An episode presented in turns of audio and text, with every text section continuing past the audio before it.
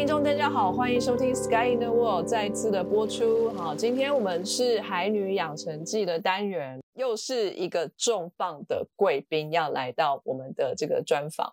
既然我们是一个海女单元哈，当然我们的共同主持人海洋大学的曾小军老师。Hola, buenas tardes。这是什么？西班牙文的午安哦，午安，大家好。好，现在时间呢是基隆的下午。今天很荣幸的为大家邀请到中央大学地球科学系的林静怡教授，他是在法国西布列塔尼大学毕业的。等一下会再请静怡老师帮我们介绍一下他的专场。静怡老师其实非常的谦虚，也非常的有亲和力。刚才我就问他说啊，我现在是要叫林教授啊，林老师啊，怎么称呼？他说叫我静怡就好。对啊，啊，各位听众，还是他自己要要求的哦，不要再骂我们了。静怡，欢迎来到我们的节目。Bon dias，我就用葡萄牙文，因为刚好我们有去葡萄牙访问回来。哦，Bon dias，酷。我们节目上还没有出现过葡萄牙文诶。哦，真的吗？我发现在各个国。国家刚开始是能够用他们的语言问好，的确马上拉近彼此的关系。那真的非常感谢邀请。我在学校的时候也是蛮会跟同学们聊天啦。那过来法国之后比较少有这个机会。那的确，其实有时候有一些经验分享，我是觉得其实大家都可以一起来讨论看看。哎，不一定有些事情刚好身边没有人可以一起讨论，然后就会有一点疑惑啦。我觉得在整个生涯规划的过程中，所以我是觉得还蛮开心的。而且或许是年纪到了，有人可以听我这样子讲一下，哎，过去做了什么事情，感觉好像也不错，所以真的再次感谢邀请。别说老，再老一点哈，我们还可以再把录音拿起来回味，有没有？我现在就是这样觉得。既然这个静怡现在人在法国，各位听众就知道为什么我们可以邀请得到静怡，当然就是我们驻法代表哦，豆豆邀请的，没错。好，那豆豆今天也在我们访问的线上。Bonjour tout le monde. Bonne année 2023, je vous souhaite une merveilleuse année. Voilà，这太长了吧？现在就是这样 比长嘛？跟大家拜个二零二三的年，祝大家有一个非常棒的二零二三。哦，二零二三怎么讲啊？2023，2023。五个音节哦，OK 哦，可以。德米了就是两千啊，翻托是。他们数字我觉得真的很有趣啊，反正你就是加一加，你八十就是四个二十。然后瑞士版的又不一样，瑞士版的也不一样，烦死了，对对对对对，真是太辛苦了。那静怡来跟我们说一下，在法国现在是什么样的一个身份？我一直以来都是国立中央大学地球科学系的老师，对，那我在呃中央大学其实已经呃工作了十年多，在前年，也就是二零二一年十一月的时候，呃，我来到了法国推广国际科技的合作。其实如果大家有注意到呃论文发表，或是有一些优秀的学校，甚至我们不要讲到世界大学排名啦，有人会认为那是商业性质，可是如果根据一些资料库，我们去看有一些研究。就成果，那它之于会有比较大的影响性，它一定是通过国际合作。所以为了拓展这种国际合作的业务，之前科技部去年的七月改制成国科会，在几个重点国家，它有派呃科技组，它就是帮忙要协调这个国际合作的一个业务。我刚好在前年十一月就有这个荣幸，然后来到了法国，所以在将近十四个月的时间内，就是一直在这个位置上做。所以我现在嗯，另外一个身份也。也是国科会驻法科技组的组长，哎，所以你是要去在法国的这个办事处工作。其实不同的区域，它的特性不一样。像比如说，我们在美国的呃科技组跟它的办事处，它的数目不是一样，所以并不是每一个国家的办事处，我们都一定有科技组。那也不一定每个科技组它都一定是在办事处，完全就是要看他们可以合作机构是在哪一个城市。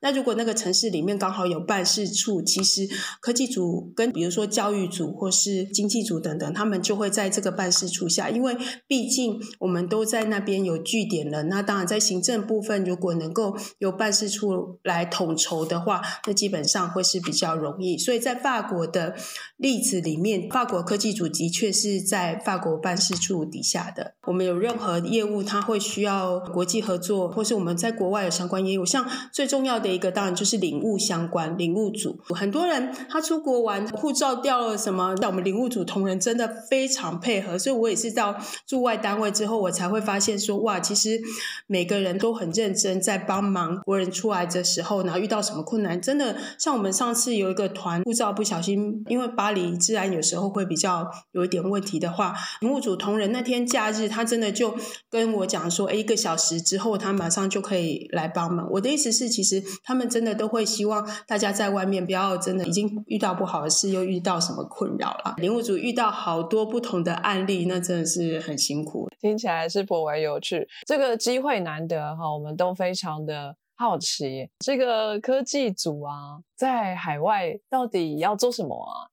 刚刚说到是国际合作，所以就是说，比如说桥接呃国内的大学跟国外的大学做一些研究上面的合作案吗？当然，我们是可以介绍这边可能哪些单位有在做相关主题。当然，大学的部分可能主要还是各个大学，就是各个老师的部分的话，因为毕竟他们的专业，他们是比较知道某某个特定的研究人员去讨论之后，哎，发现适合合作。我个人刚来的时候，我也是一直有这个迷思，我就一直在。台湾什么很强，我就是要用这个去说服人家，你就是要跟台湾合作啊。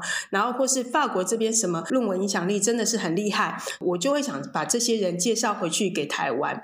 对，可是后来进行的过程中，就会发现说要合作也不是因为谁强或谁弱，完全就是你议题要有互补性，或是两个团队真的觉得其实彼此是可以帮助到的。对，所以我后来比较倾向于，哎，我们可以介绍机构，但是主要还是。安排对方接触的一个机会，这样子，这是大学的部分。可是其实那并不算是主要业务啦，因为毕竟那比较是偏向于个人。那其实主要的业务还是在整个国家策略的部分。那比如说，法国在两年前发表了他们近零碳排的战略。那你看哦，台湾最近推出来近零碳排策略，可事实上，其实从零开始，我们很难去推动。哎，为什么台湾需要这样做？怎么样做才能有成效？所以这时候我们就。要去讨论其他国家他们是怎么做，所以在这边更重要的一个身份是，当今天法国也提出这样子的重要战略，他们战略出来其实也会跟我们的版本都是一样，可是细节是哪个单位要做、怎么做、有多少经费，在驻外的角色就是必须要去了解。然后呢，去接洽各个单位，比如说氢能的技术，在法国其实已经发展了一段时间了。那国内现在氢能是一个很夯的议题，那怎么样能够去桥接？哎，我们的技术适不适合台湾？那我们可能就是要去 target 出来每个不同的主要领域里面，到底台湾会不会有需要？然后有没有人愿意合作？把这样子的技术引进，或是借有合作的方式发展台湾我们自己有的技术。所以事实上，其实主要的是这些不同议题怎么样去借由合作，然后把一些国外的优势带到台湾，或是把台湾的优势宣传到国外。当然也有海洋领域相关的，比如说那再生能源的话，它有两个部分就跟海洋有关，比如说离岸风电，因为建在岸上比较容易会影响到人，所以现在大部分都是离岸风电。而，其实法国刚好它就有离岸风电的技术，而且它是法国海洋研究中心 IFOMET，所以呢，我就会。去一方面跟他们讲说，哎，如果台湾现在要发展，那有没有可能性？完全不是商业的合作啦，因为商业的话，它是经济组他们来负责。那我们真的是就是主要科学技术的部分，驻外组的工作可能跟我本身个人的工作内容会有点差异，是因为它真的是广度比较广，就是各个议题可能都要去接洽这样。所以他们来，我们都要翻译他们策略。可是最主要的就是要 target 出来说哪一些单位在做，然后我们就需要去跟那个单位会了解一下细节，因为有。哪些技术，哪些可以彼此合作的地方，这样子他们会告诉我们吗？他们会跟我们讲说，他们现在在发展到什么程度，然后主要着重方向。其实这一点，我是觉得法国人其实他不会藏起来，他有在做什么，他其实他还蛮蛮老实，会跟你讲。我可是能不能合作，那是另外一个部分。我就想说，第一步要先知道他们在做什么。那有的机构他们就会，呃，这是机密，就不会讲。尤其是海洋研究，我想那个静老师应该也很了解，很多部分都是属于国家机密。嗯，那就是不用特别讲，就没有人知道。哎，真的，真的，真的，其实。我们就有这种。另外一个部分，他们会愿意 share，是因为他们觉得他们已经成熟，所以他们也可能有一些商机。虽然不是真的直接卖，但是他们觉得他们可以去宣传这种技术。但，他们讲再细的东西，我绝对不懂。像现在讲到量子啊，现在讲到氢能，其实怎么样去储能，在海洋领域，我们每个人的专精的领域不同，的确，这时候我们就只能转介。所以我是觉得，也是因为这样子，我并没有遇到很大的困难，因为可能我们跟他们谈，知道他们有多少经费发展这个，或是他们现在发展到哪一个地步。事实上，其实还没有到那种，哎，是一个。很关键的技术，或是这种关键技术，也可能不是我们谈就会让我知道好的。所以，个人目前的一个经验里面是没有遇到这一类的困难啦。应该就是初步先做个互相了解认识，对啊，OK 了。哦，豆豆跟我小军老师也都曾经在海外求学过，这一段时间里面，相信多少也会接触得到在海外的科技组。像我个人的经验是，就是我在英国念书的时候，驻英国的科技组就曾经办过一些小型的 conference 啊，让在海外求学的这些台湾学者啊或者研究者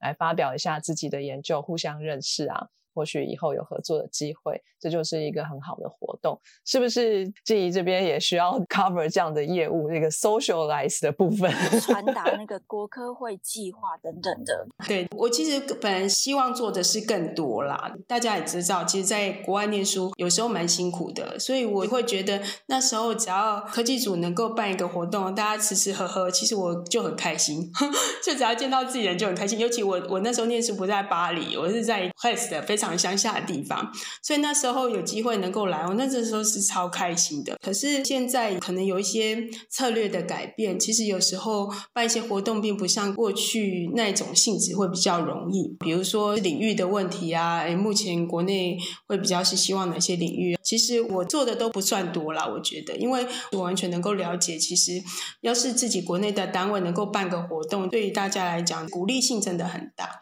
只是目前有的我们可能办的不够多。不过那个现在巴黎有那个巴黎理工人社团有计划要跟科技组合作，有几次聚餐，可是到过年前，真的我们的活动是没有停的，所以好年初的时候我们可以再组织这样子。顺便催一下哦，好好好好好。那我们知道静怡呢，同时也是中央大学的地球科学的教授，可不可以跟我们说一下什么是地球科学？那您比较专精的部分是在哪里呢？除了师范大学之外，其他大学的地球科学系都是跟大气科学分开的。虽然以前在高中的时候，呃，地球科学就是包含。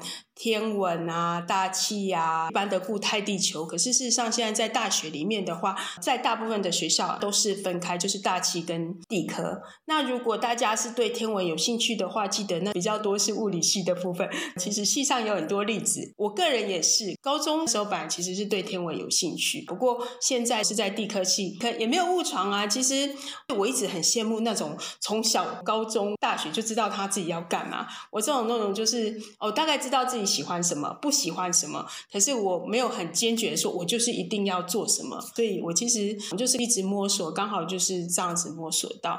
对，所以现在如果是在地球科学系，就是固态地球的部分。那什么叫做固态地球？就是你看到地球表面呐，或是在地球表面以下固体的部分的，是我们主要的研究的部分。那做哪些工作呢？其实不同老师他就会有不同的主题。我个人的部分是利用海底地震仪。因为台湾路上已经布了很多地震仪了，可是因为很多地震是在海域的部分，所以如果我们能够在海洋布海底地震仪的话，其实是有办法增加我们呃记录到的地震的数目，然后对于。地球内部的了解，因为我相信大家在高中可能就有发现说，哎，从我们震波传递，我就可以知道地球里面长得像什么样子。对，所以这是我个人主要的工作，就是利用海底地震仪去看某一些构造，它是在外海的分布啊，或是演化这样。像去年三月就有一个花莲的地震，它造成海底电缆它整个断掉。哎，电缆断掉为什么跟地球科学有关？事实上是因为海底它有很多地形，然后它可能会有很多沉积物，地震一。晃，它那个整个山崩垮掉，它就会把海底电缆切断。那像这种固态的地质作用啊，为什么这些沉积物在那边，它会忽然间因为地震摇一摇，它就整个下来，造成 landslide 山崩？那这个我们也会去利用海底地震，你看哪一边比较稳定啊，或者是比较不稳定？问一个比较深入一点问题，就是你们主要是使用 OBS 还是长支距政策？哦，好，其实长支距政策它是主动式的政策的一个。方法，但是我是被动。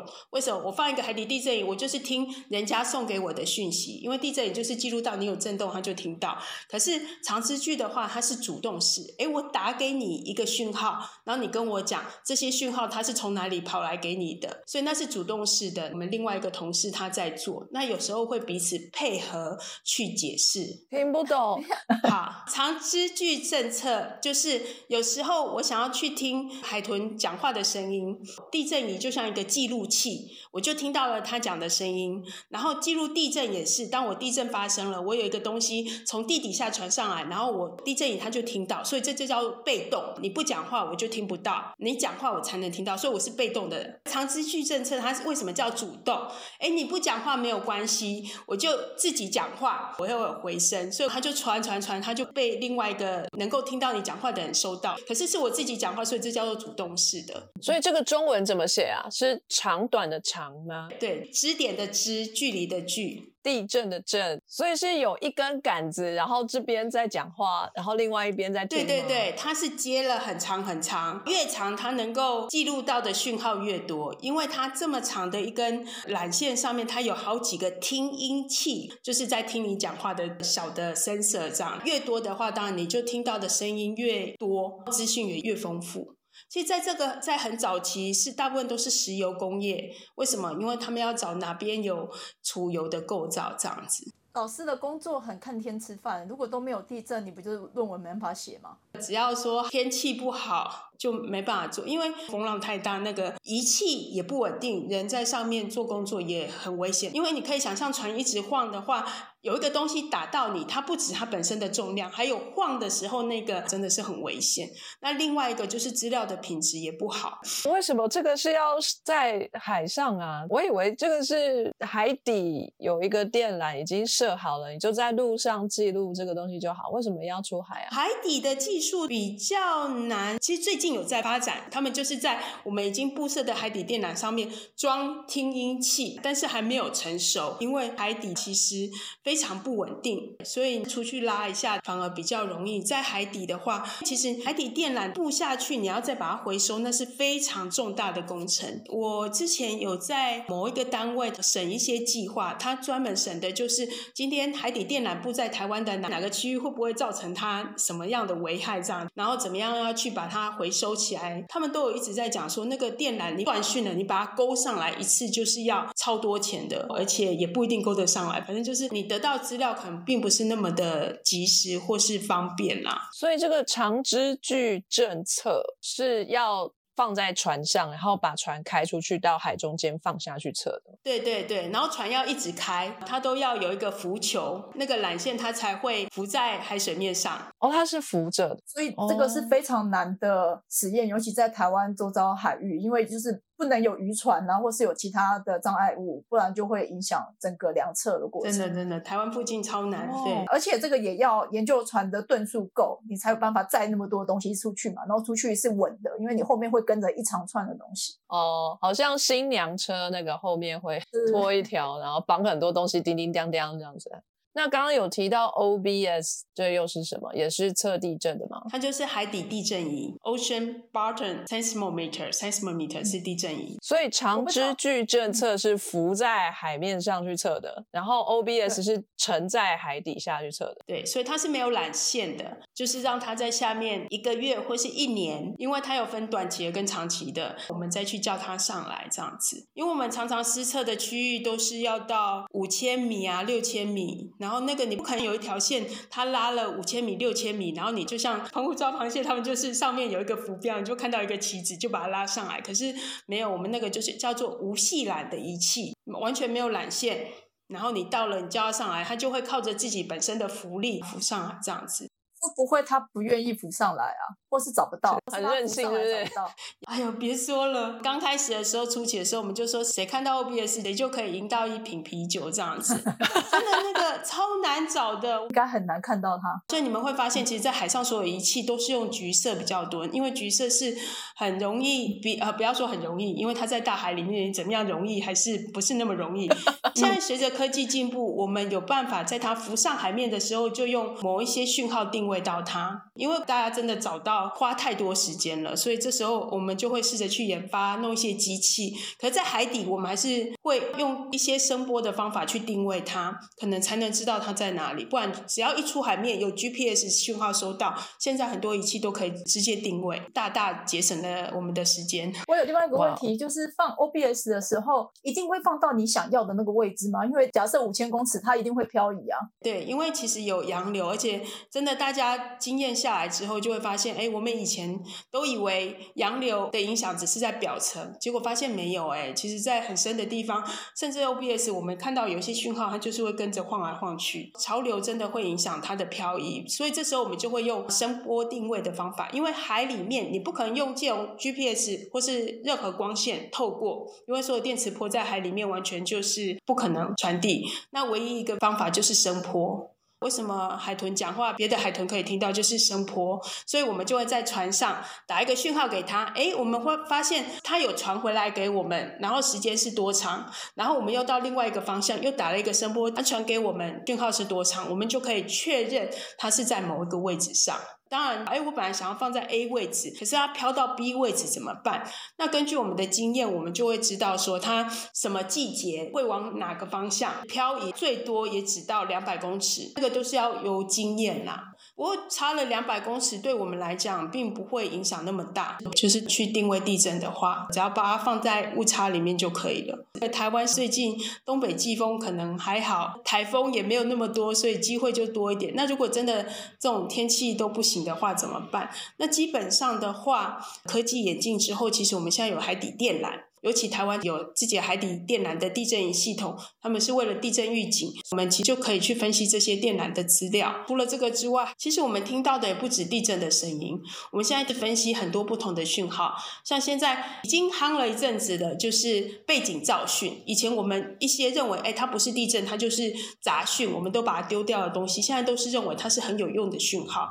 他们通常就是海浪拍打岸边，哎，大家都没有感觉，对不对？海浪拍打岸边，怎么可能有？讯号有，它会造成很微小的震动，我们感觉不到。可是地震也有收到，所以我们现在就会去分析，甚至有一些很厉害的学者，他们居然用鲸豚的声音，然后去了解地下构造。所以你只要有声音回音，我就有办法知道这个声音打到的是什么。为什么他回给我的音讲话声调好像怪怪的，或是他是有几次的回音这样子。所以，我如果潜水下去，然后大叫，你可能那个地震仪也可以测得到。可能有点困难，因为地震仪你要看它记录到的频率段，因为地震仪它是感觉地动，地震频率会比较低。你的声带的话，它可能一秒钟就震动了好几百次，可是你地震动一秒钟震动好几百次会吓死人哦。所以你讲话的声音的话，那么快，只有水听器能够接受到。而且要够大声啊！真的是有水听器，我记得有看过研究，是在研究鱼的讲话，对对对，鱼群之间的沟通是透过声音的。对啊，所以其实不止海豚，鱼也会讲话，甚至贝壳类、甲壳类动物，它们也会有声音。现在研究真的很有趣，其实我觉得做什么研究都超有趣的。我蛮喜欢做研究，就是不是别人跟你讲你要做什么，而是哎，我好想去知道。不好意思，我行外人哈，我不知道是不是道听途说，就是台湾啊，好像是。一个诶研究地震很棒的地方。是这样子吗？法国跟台湾的地球科学相关合作的话，其实是非常早，大概四五十年就开始。就是因为法国其实它是一个很稳定的路块，所以曾经法国有个四点多的地震，然后已经上新闻。我现在想说，四点多的地震，台湾根本连报都不报。对啊，我们五点多以上考虑一下这样子。可是对他们来讲，四点多就是很大的地震。其实，在法国还是有地球科学相关的研究学者啊。觉得这一点是蛮好的，不管是法国还是新加坡，你知道吗？新加坡其实在任何海啸的影响，新加坡都不会被影响到。可是他们有一大群学者就是做这个，然后他们是做整个东南亚。其实他们的 vision 我觉得就很广。哎，我们为什么我们一定要国家有的问题我才去做它？所以法国其实也有很多地球科学研究学者，然后他们自己没有资料怎么办？他们就跟其他国家合作。所以其实我本身是受益者。他们就希望台湾学生来这边，呃，也是一种合作的方法。所以其实我那时候会到法国，真的是因为，呃，他们有这样子的机会，然后我就可以过来，这是蛮大的一个台湾的优势。就是说，因为台湾的地震频仍，而且台湾一直都会被受影响，所以是一个很好研究地震的地方吗？对啊，而且整个地质作用不只是地震啊，因为地震造成的相关的地质作用，还有台风。因为你看他们这边也没什么台风，台风也会对。我们所有的地质作用造成影响，所以其实这一整个一连串的过程，他们都蛮有兴趣的。那您现在就是已经在台湾落脚做研究了嘛？那对你来说，是不是研究上面资源变得很丰富了呢？哎，这个也可以研究，那个也可以研究，因为台湾就是有这么多的地震。可是就是会有那种做不完，我什么都要做。海洋的人真的海洋人超级世界无敌少，我真的是很多议题我都想做，因为真的都很有趣。但是真的就是我们自己没有办法分身。哎，做地震研究一定要出海吗？难道不能在陆地上测就好了？因为很多是海洋板块挤压，如果你能够在海上就先收到讯号的话，你可以多很多反应的时间。嗯，对啊，哦，就是在做预警的这一部分。近几年，像美国和欧洲过来帮忙东南亚做蛮多的。自从南亚大海啸发生之后。而且路上大家比较会想到，所以其实我们很多老师大部分都是做路上的。我可能是很幸运的，刚好也有这个机会做海上，所以我才有可能机会到现在的位置。因为真的很少人能够投入，可能大家没有发现这这一块其实是蛮好的一一块可以切入的。而且台湾刚好也很适合啊，就是也很快就可以出海了，怎么样都离港口很近啊。没错，没错，没错。如果是譬如说在巴黎，你可能要坐两小时的车才能到港口之类的。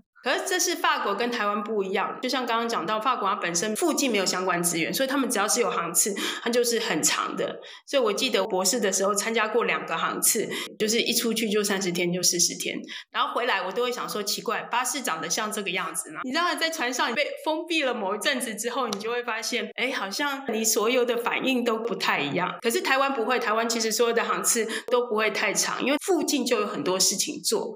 可是航次比较多，你知道以前哦。我们做近岸的调查要花很多时间，我们都会看着个岛上的 Seven Eleven，他们在那边讲说：“哦，现在要是能进去多好！”这样，因为海上的话，你航次比较长的话，你吃的东西你就会觉得嗯，好像比较少这样子。而且每次上船就很看大厨，就是如果这个大厨煮东西不好吃，大家都心情就……我们现在不能乱讲话，你让大厨不开心。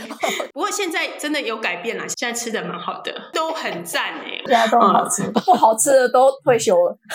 哦，不是我讲的，不会不会，现在真的都蛮好的，甚至我现在都会在出来之前都还会跟人家讲说，哎，如果有那种呃天气看起来不错，然后可以出海某一艘船，我一定愿意去。哦，那因为那个大厨真的是超厉害，而且其实出海跟路上生活真是蛮不一样啦。其实我有时候会还蛮喜欢的，还蛮单纯的，然后看日出，你看人家那种在外面看那种风景照，羡慕要死的，你就是你一天到晚就是日出日落，其实真的是。很漂亮，然后有海洋去看台湾的山，很美，超美。所以我其实一路以来哦，我都会觉得哇，做这这个领域真的让我有一种不一样的运气。有些切入点是，如果做别的行业，永远不可能还有这样子的经历。你好喜欢你的研究主题跟领域哦，那我们来挖掘一下好了，是怎么样一路走过来的？我们把时间先拉到很久很久。很久以前 也没那么久 哇！哎，你这样子透露我的年龄不行哦。好啦，二十几年有啦。好，当这个静怡还是一个小美眉的时候，哈，妈妈如果问你说：“哎，静怡呀，长大以后你想要做什么？”然后，你的答案是什么呢？我没有答案呢，其实我都还蛮听话的，只是我知道我自己不喜欢什么。我刚刚地科期的时候，我妈就讲说啊，你怎么不去当医生或是当律师？我就说呃，医生算了吧，看到血淋淋的我就受不了。对，所以我是觉得那个就是不适合我。然后当律师，我自己就知道我自己个性不适合，因为我不是那种很会讲话的人，什么东西都很有条理的。所以其实他们这样讲，我也不会反抗，我就没有做什么反应。其实我觉得。他们有时候只是问问吧，他们没有你一定要干嘛。对，所以其实我那时候就没有什么特定的目标。对我只知道，我律师跟医生对我来讲是完全不可能。所以你小时候数学、物理比较好吗？我也没有什么比较好哎，而且我是非常不爱交功课的。我不爱交功课到真的是 非常有名的。嗯，所以其实从小表现没有很好啦，就每一科都平平。对对，每一科其实都平平。高中的时候反而每一科都。很差，因为那时候要打工，我早上都会迟到，是已经打工到被我们老师真的是说不行。我高中也有去打工哎，现在已经很难得看到有人高中去打工了。所以我年代有多久了，你们就可以知道，就就我们差不多这样子。你的打工是什么啊？我是去便利商店哎，我到顶好，哎，差不多差不多，上架啊，收银啊，我都还可以偷吃，就是在架上要退下来了。顶好可以偷吃吗？顶好。比较少吧，那时候没有像现在很方便。我觉得以前比较好，以前便利商店都没有扫条码这件事情，你就自己 key，然后那个钱多钱少，你就是自己 key，懂吗？啊，哦，真的吗？哦，这我不晓得。所以其实我觉得很多人，如果你没有方向的话，我是觉得不要太担心哦，因为我觉得很多人都会恐慌，说完蛋，我不知道我之后要干嘛。可是你就慢慢的从你生活的经验里面，你就去看，你如果不知道你自己真的想做什么，就从你绝对不可能做的开始嘛。对啊，应该是有有真的跟你想象中差太远的，我是觉得可以慢慢这样，可以找到自己的方向。所以虽然说高中每一科都平平，但是你还是选的是二三类组吗？哦，对对，因为我就是不想要记东西，我超级懒惰，我是个很懒的人。而且其实大家会有一个迷失，像我以前有一个学生，他爸也会有一个迷失。我那个学生他一直对文组有兴趣，可是他会念到地科系，是因为他爸妈认为说，至少你要跟理科扯上边，因为他们觉得数理的训练是比较困难，相对于文组，所以每个人概念不一样。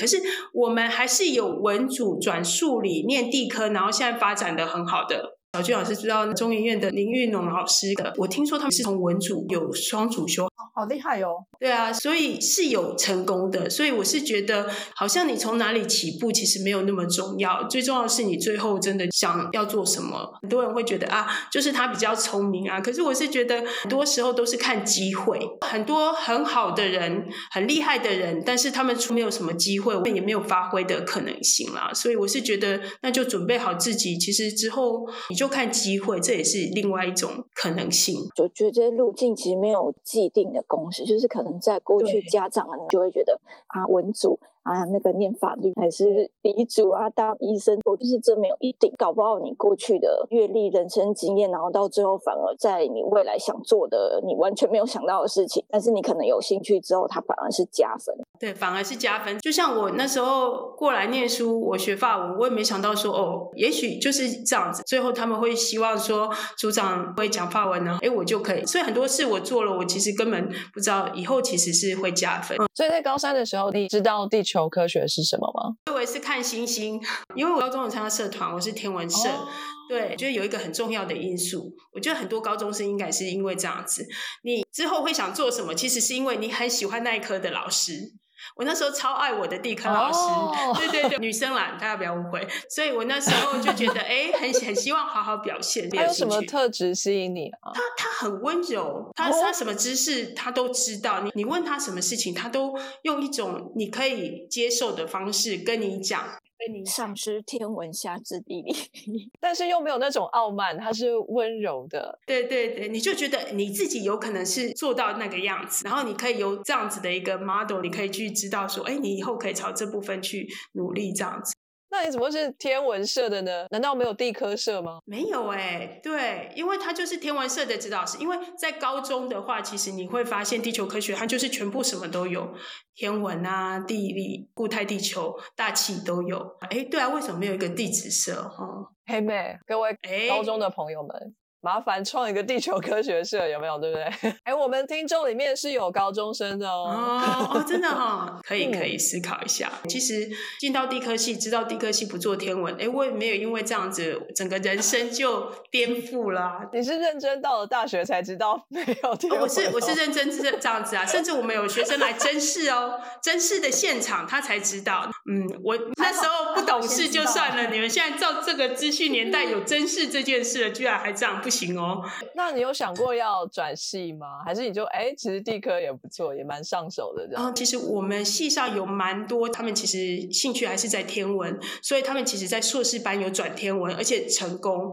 对，而且真的在天文的领域是有的，所以其实我会觉得现在大学越来越是通识的教育，尤其在第一二年，所以我是觉得你要做什么改变根本不会是问题。那至于我有没有想过转系，是没有，但是我必须承认的是，我真试的时候其实是上中央地科，可那时候我就会觉得应该可以考得更好，所以呢，我就再用联考的方式考一次，然后目标可能就是在台大这样子。可是后来。我还是上了中央地科，那我就想说，对，命中注定。而且我觉得，幸好我在中央地科。你会发现，其实不同人的个性是适合不同的环境。你本来在别的环境不突出，对于自己自信心的培养，我觉得也是很重要。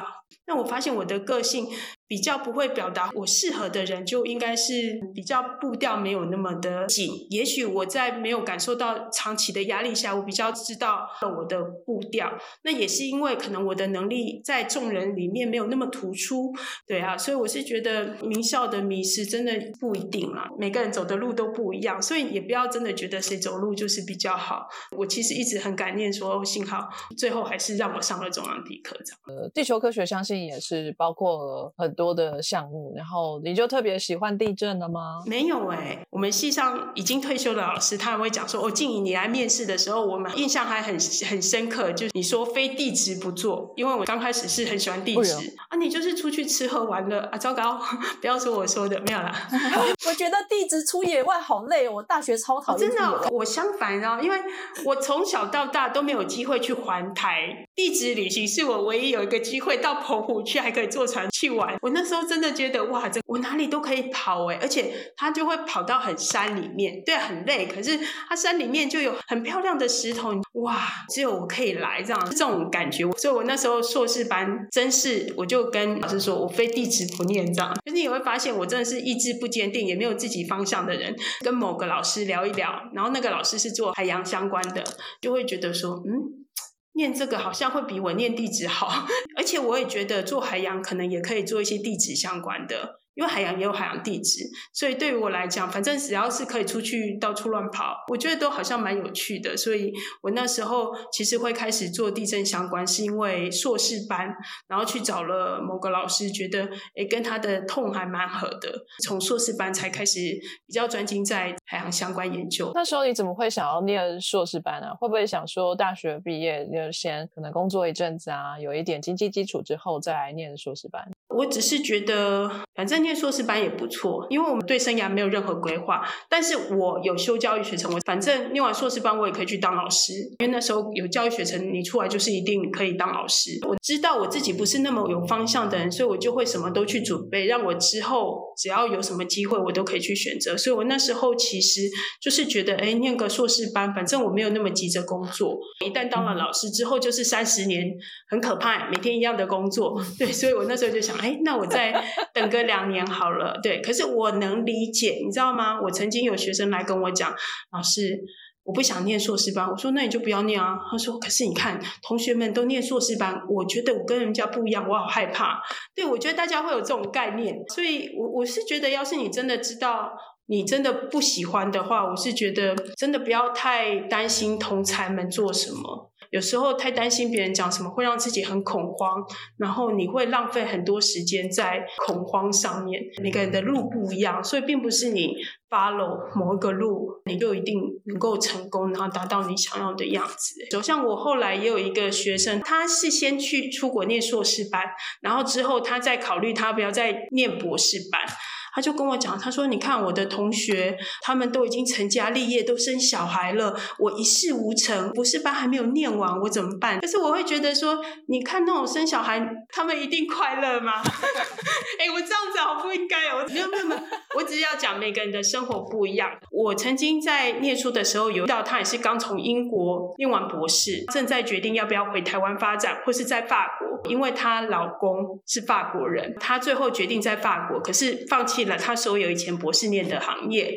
然后我就问他说：“那你做这个决定，你觉得很 OK 吗？”他就说：“选到一个好老公，比选一个好工作重要。”所以我是觉得每个人的路其实不太一样，但是你一直花时间在担心，哎，别人做了什么，我没做什么。真的，依照我年纪到现在的感觉，我是觉得你没有走到你最后的尽头。甚至你走到最后尽头，你根本不知道你选的是好或不好，那你何必一直想说，哎，我现在选了这个？我是觉得有时候如果你已经选了，那你就是要把它做完，除非你找到另外一个你真的比较坚定的目标。我硕士班以前我都觉得我人生最大的目标就是相夫教子，真的真的。哎，现在很少人立志要做这个家庭主妇啊，或者贤妻良母的，这个真是模范，真的很棒。哎，没有没有，可是那模范是以前小时候不懂事，没有啊。我到法国之后，法。国教坏真的，我就会说神经病才想相夫教子。哎，我这样又骂到谁了？没有没有没有，我以前都会觉得就是要让家里的人都开心，所以我就一直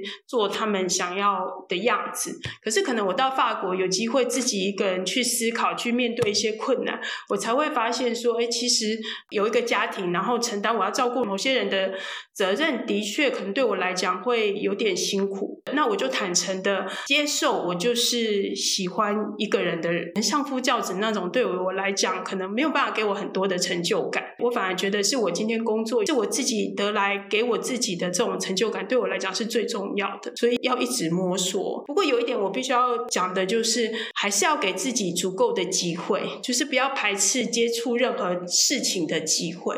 因为你在自己的圈圈里面，其实看到的世界、看到的事情，就是永远都只有那些。我很可惜，因为也许你生命中你比较。适合是某一部分你根本完全没有尝试过的想法，因为你知道过来接组长这位置的时候，其实我个人非常担心。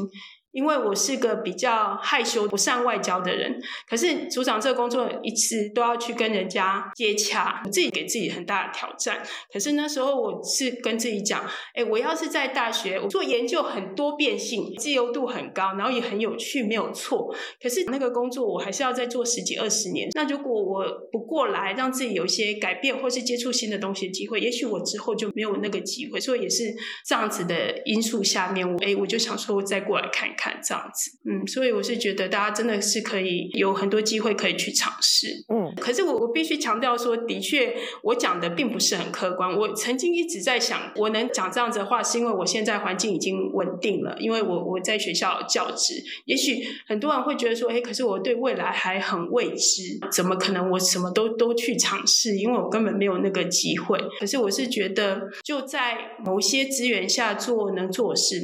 也不要觉得去争取这些资源是很可耻的事，因为我以前曾经认识的人，他就同时去申请法国在台协会跟英国在台协会的留学奖学金，结果他两个都拿到。我的意思是，有一些机会其实它是可以帮助你去达到你想要的目的。不要担心，不要说我投那个我一定不会上，然后我就不投。其实你就尝试嘛，你就想那就是你对自己做的一点努力。啊，没有的话就是啊，我就努力过啦。对啊，有是有希望，不管是哪一个人，都是站在一定的基础上面啊，不要小看自己过去的经验，这些东西一定都有它的价值。本节目由 Sky in the World 喜剧系科学与国立台湾海洋大学合作，国科会科普计划赞助播出。